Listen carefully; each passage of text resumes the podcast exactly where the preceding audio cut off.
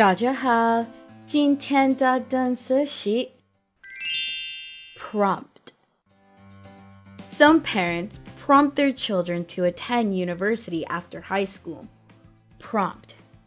Let's talk about the word prompt a little more. Prompt. P R O M P T. Prompt. To prompt someone to do something means to make them decide to do it. So, when I say that parents prompt their children to attend a university, that means they want to motivate them to attend college. Another example is healthcare.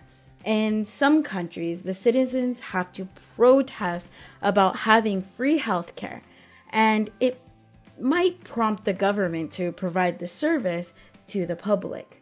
Let's look at some example sentences using the word prompt. Example 1 My grandma prompted me to do my chores quickly so we could go to the birthday party. Example 2 My teacher was prompting me the whole year to raise my grade in English.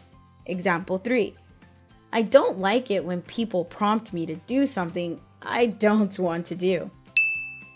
Again, the word is to prompt. 如果想要获取本期节目的文字笔记，微信搜索单词躲不掉，私信回复阿拉伯数字六十二就可以了。